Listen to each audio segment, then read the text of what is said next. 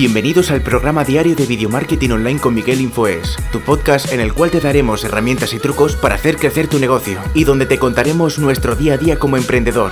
Hola, ¿qué tal? ¿Cómo estáis? Soy Miguel Infoes de miguelinfoes.com y quería comentaros eh, un tema que me ronda en la cabeza durante varios días, de eso me la puse en la nota de... me la puse tanto por escrito como en una nota de voz para recordarme grabar un vídeo sobre esto sobre si realmente queremos eh, conseguir nuestras metas eh, sin ver lo que es el camino. Y lo, lo aterrizo a, tierra. Hay veces que vemos algo que lo queremos. Imaginaros algo físico, ¿vale? Queremos, por ejemplo, eh, un coche nuevo. O queremos una casa nueva. O por ejemplo, queremos el chico o la chica que nos gusta que sea nuestro novio o nuestra novia pero solo nos fijamos en que queremos conseguir eso como meta y no disfrutamos del camino. Entonces, cuando lo consigues, pues no acabas de eh, como de disfrutar en, el sentido de, global porque dices tú, a ver, es como si de repente te dijeran, quieres un Mercedes y el Mercedes apareciera directamente. Digo Mercedes por ser un coche de alta gama, ¿vale? O quiero una casa y la casa apareciera. Lo bueno es el, el viaje, es el trayecto. Es como, por ejemplo, eh, quiero viajar a la ciudad de Los Ángeles, por ejemplo, o a la ciudad de San Francisco, o quiero ir a Roma, ¿vale? O quiero ir a España, por ejemplo. Y lo que. Y de repente te presentarás en el país. El proceso es lo bonito, es busco el viaje, veo cómo es la ciudad, eh, veo las esculturas que tiene o los paisajes, veo los sitios donde quiero ir. Eso es lo que te motiva a ir al viaje, ¿vale? Con el coche igual, tú te lo imaginas, cómo va a ser el coche, cuando lo conduzcas, eh, lo que va a tener, cuando vas al concesionario y te lo enseñan, das una vuelta en él. Ese proceso es el que tienes que realmente disfrutar, porque veo que mucha gente como que, que disfruta, no, no es que disfrute, sino que se enfoca en el objetivo, en la meta, pero no disfruta del viaje. Entonces luego cuando como no disfruta el viaje porque tiene tantas ansias de llegar al objetivo, a la meta, cuando tiene la meta, dice, está bien, pero no era como yo me lo pensaba, porque no ha disfrutado del camino. Como reflexión, siempre digo que disfrutéis del camino de cualquier cosa, de cualquier cosa que, queráis. Si queréis, por ejemplo, un viaje, ver cosas del viaje, ver eh, dónde vais a ir, cómo va a ser el vuelo, esa, experimentar un poquito para disfrutar del viaje. Si, por ejemplo, os gusta un chico o una chica, pues eh, cómo habláis con ella, cómo con él, cómo quedáis para, para tomar algo, para salir a dar una vuelta, eh, lo bien que te sientes con esa persona, disfrutar un poquito del camino hasta que el chico o la chica pues os diga que sí, si queréis salir con ella, o, diga que sí, si queréis casaros con ella, ¿vale? Con ella o con ella. Como que disfrutéis el camino. Porque veo que la sociedad ahora con esto de la cuarentena, como que estábamos muy concentrados en las metas. Este año quiero aprender inglés. ¿Vale? Este año quiero um, perder peso. Entonces solo te fijas en la meta que es sé hablar inglés. O en la meta que es voy a estar más delgado. O voy a marcar abdominales en el caso tuyo. O la meta que tú quieras, ¿vale? Y no disfrutas del proceso de, bueno, pues he perdido un kilo más, o he hecho esta dieta, o mm, me sé alguna palabra más de inglés, como que no disfrutamos del camino y es un buen momento para disfrutar del camino, coger un cuaderno y decir, ¿mi meta cuál es?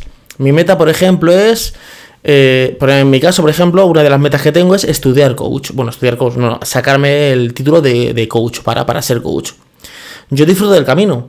Yo no digo el título, porque el título es un papel que pone que soy coach, pero si yo luego no ejerzo el papel, es un papel que han puesto que soy coach, no, realmente no he dicho nada. La experiencia es lo que me interesa. Entonces yo disfruto los días que tengo las clases, las disfruto, luego entro en el campus virtual, me pongo a ver cosas, me pongo a ver vídeos, o sea, voy disfrutando cada día de lo que es el camino y eso hace que cuando yo consiga eh, mi meta o mi logro, diga, joder, qué bien, o sea, he conseguido esto, pero al mismo tiempo he disfrutado todo el tiempo del camino durante este año completo que he hecho el máster. Eso me hace a mí disfrutar. El coche, quiero un coche, entonces voy a disfrutar, bueno, es un coche que va a salir por estas cuotas, tengo que ahorrar esto, y cada vez que yo gano un sueldo o gano un dinero, ahorro una cantidad para comprarme mi meta que es el coche, pero lo disfruto, ya aún queda un día menos para el coche.